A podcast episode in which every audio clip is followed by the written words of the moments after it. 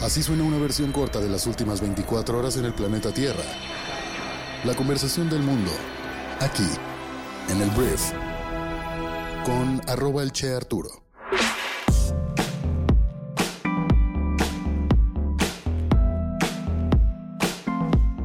Muy buenos días, bienvenidas, bienvenidos a esto que es el Brief para este jueves 18 de enero. En este podcast vas a informarte con un resumen de las noticias que debes conocer el día de hoy para ser una persona bien informada y yo soy Arturo Salazar, tu anfitrión y uno de los fundadores de Briefy. Muchísimas gracias por estar aquí y vamos a comenzar con esto que es el Brief. Arranquemos hablando del presidente Andrés Manuel López Obrador, que hablando de esta reforma que va a proponer en cuanto a las pensiones, eh, ayer hablaba de que la propuesta sería que la persona que se jubile, y ya sea una persona pensionada por lo tanto, recibiría el 100% del salario que tuvo en su último trabajo. Algo que ayer preguntábamos, oye, ¿y cómo vamos a pagar eso? Andrés Manuel adelantaba que pues el gobierno iba a poner la lana y hoy detalló más este plan. AMLO planteó destinar dinero de organismos autónomos como el INAI, que es el Instituto Nacional de Acceso a la Información, eliminarlos y con esa lana financiar la reforma al sistema de pensiones, que pues enviará al Congreso el próximo 5 de febrero. Y asimismo precisó que el gobierno hará sus aportaciones gracias a la austeridad republicana. Es este concepto que AMLO acuñó debido a que como recortaron ciertos gastos, a pesar de que nos gastamos mucha lana en refinerías, en trenes mayas con sobrecostos, la austeridad republicana nos permitirá pagar de nuestros impuestos la pensión al 100% de la tasa de reemplazo de la gente que se jubile. Ayer reiteró que será el 100%, de hecho.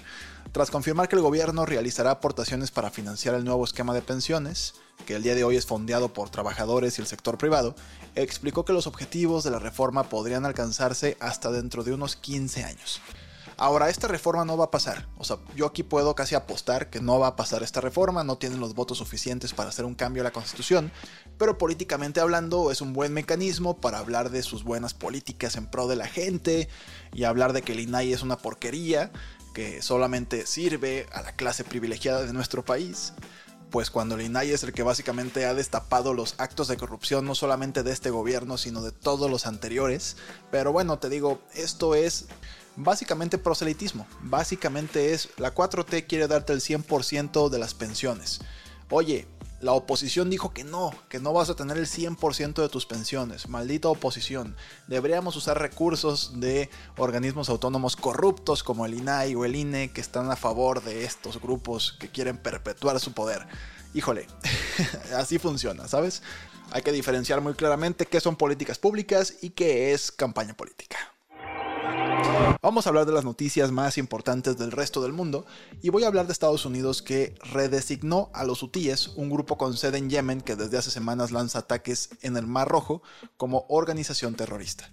La administración de Joe Biden eliminó al grupo de su lista de terroristas extranjeros hace tres años para facilitar las entregas de ayuda a Yemen. Las nuevas medidas que entrarán en vigor en 30 días requerirán que las instituciones estadounidenses congelen los fondos para el grupo militante y esto es algo que sin duda empezará a ahorcar financieramente a, esta, pues a este grupo, ¿sabes? Encontrarán maneras de financiarse, pero esto sí es un obstáculo.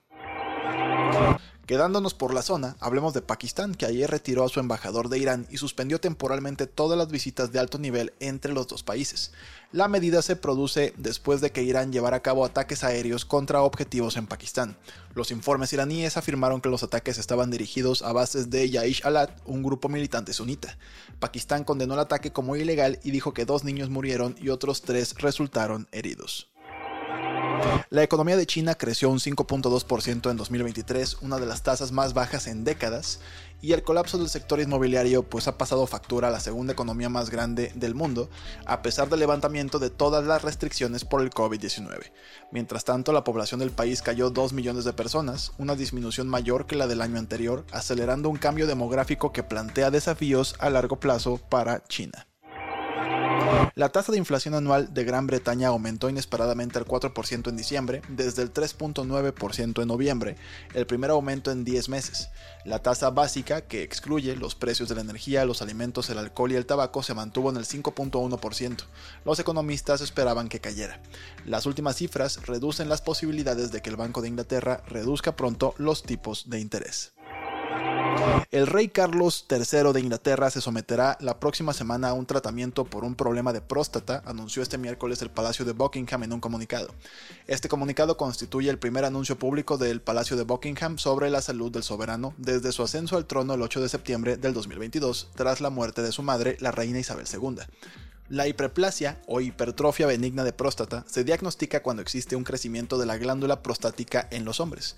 El agrandamiento de la próstata provoca síntomas urinarios en el varón adulto y es un proceso que se correlaciona con la edad del paciente.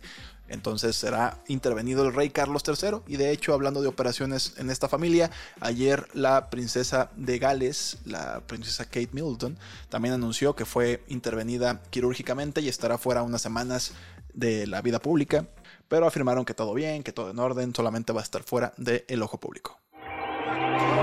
Hablemos de Rusia porque la policía reprimió una gran protesta en la región central de Bashkortostán después del encarcelamiento de un activista de derechos civiles. Los informes estimaron que miles de personas se unieron a la protesta, convirtiéndola en una de las manifestaciones más grandes en Rusia desde su invasión de Ucrania. Miles de personas han sido detenidas por oponerse a la guerra y pues esto sigue siendo represión.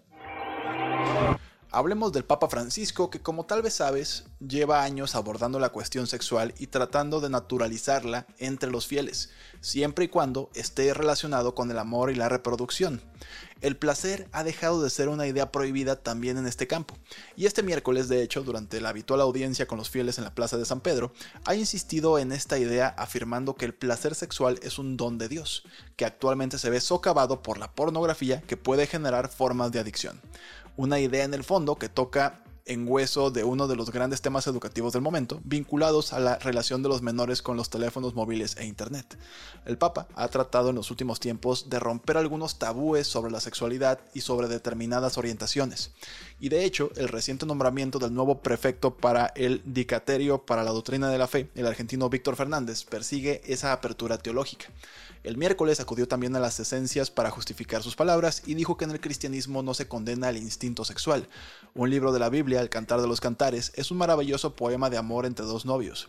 Sin embargo, pues esta hermosa dimensión sexual no está exenta de peligros, señaló repasando los pecados capitales. Y bueno, el Papa hablando de su perspectiva de la sexualidad, sobre todo para normalizarla, creo yo que es un avance. O sea, yo sé que cuando nos ponemos a debatir acerca de la Iglesia Católica, está bien cañón debatir y que parezca que pues es realmente progresista, ¿sabes? No lo es realmente.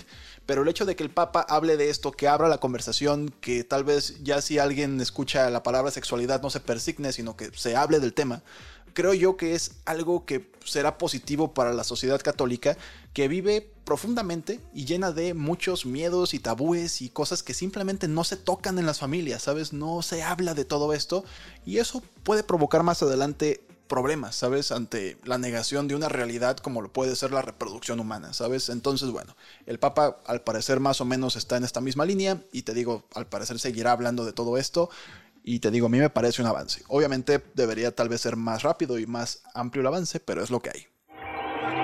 El día de ayer Apple superó a Samsung para convertirse en el mayor vendedor de teléfonos inteligentes del mundo en 2023, según un informe de International Data Corporation.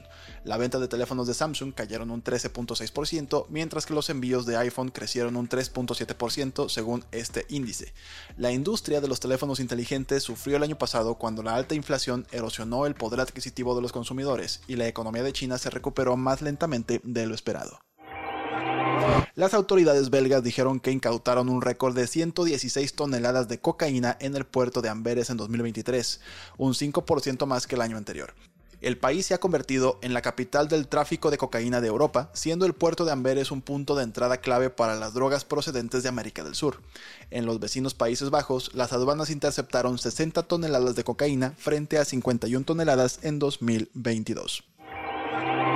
Terminemos hablando de México porque al parecer la presidenta del Comité Olímpico Mexicano, María José Alcalá, anunció esta semana que nuestro país se retira de la carrera para albergar el evento deportivo mundial más importante, los Juegos Olímpicos. Ella dijo, tuvimos una plática con el Comité Olímpico Internacional y vimos que la competencia es muy dura. Con esto, Corea del Sur, India, Egipto y Qatar pues se han mostrado interesados en tener esta, este gran evento deportivo. En octubre del 2022, el entonces secretario de Relaciones Exteriores Marcelo Ebrard anunció la postulación oficial para ser la sede de los Juegos Olímpicos en el 2036 y Ebrard dijo entonces que México es ambicioso y triunfador y que cuando se propone algo es porque sabe que lo va a lograr. El ex canciller abrió también la puerta a la posibilidad de albergar el evento en 2040 si el gobierno no conseguía comprometer la primera fecha. Esto, híjole, se ha visto y últimamente se habla mucho de este tema, que los Juegos Olímpicos o el Mundial de Fútbol dejaron de ser realmente negocio ya que la derrama económica que genera un evento así, pues no, no es lo suficientemente grande para justificar la gran inversión en infraestructura que tienes que tener para poder tener una justa olímpica en tu país. Y la neta, México es uno de los países más visitados del mundo en temas de turismo. No es como que necesitamos unos Juegos Olímpicos para que la gente venga a conocer a México. Entiendo cuando Qatar quiso llevar el Mundial a su país, o cuando lo hizo Rusia también. Es gente que probablemente jamás habría ido a ese país si no fuera porque hay un evento deportivo. El caso de México no es necesario. Tenemos Cancún más posicionado que nada, y tenemos Puerto Vallarta, y tenemos la Ciudad de México, y tenemos Los Cabos, o sea, no es necesario. Millones y millones de personas vienen y yo creo que por eso también a la hora de ya platicarlo en las altas esferas políticas de México fue, a ver, tal vez no es tan buen negocio como pensamos que es, porque ya lo tenemos, el negocio ya está. Muchísimas gracias por estar aquí. Esta fue la conversación del mundo para este jueves, esperando que te genere mucho valor. También te agradezco que le compartas este podcast a tus amigos y familiares, que se los des a conocer para que escuchen el brief una vez, a ver si se enganchan. Para apoyar este programa, puedes suscribirte a Briefy. Briefy es nuestra plataforma educativa para líderes de negocios que te ayuda a tener en un solo lugar, en una sola plataforma, un resumen, una curación del conocimiento más fregón y más aplicable en tu vida profesional, extraído con inteligencia artificial de las mejores fuentes de conocimiento de negocios del mundo, así como libros, así como clases de diferentes Ivy Leagues. Todo eso lo traemos para darte una dosis diaria de conocimiento que la vas a poder leer o escuchar en 15 minutos al día. Entonces puedes descargar nuestra aplicación móvil y probarla gratis durante 14 días. Gracias una vez más por estar aquí y nos escuchamos el día de mañana viernes en la siguiente edición de esto que es el brief. Yo soy Arturo. Adiós.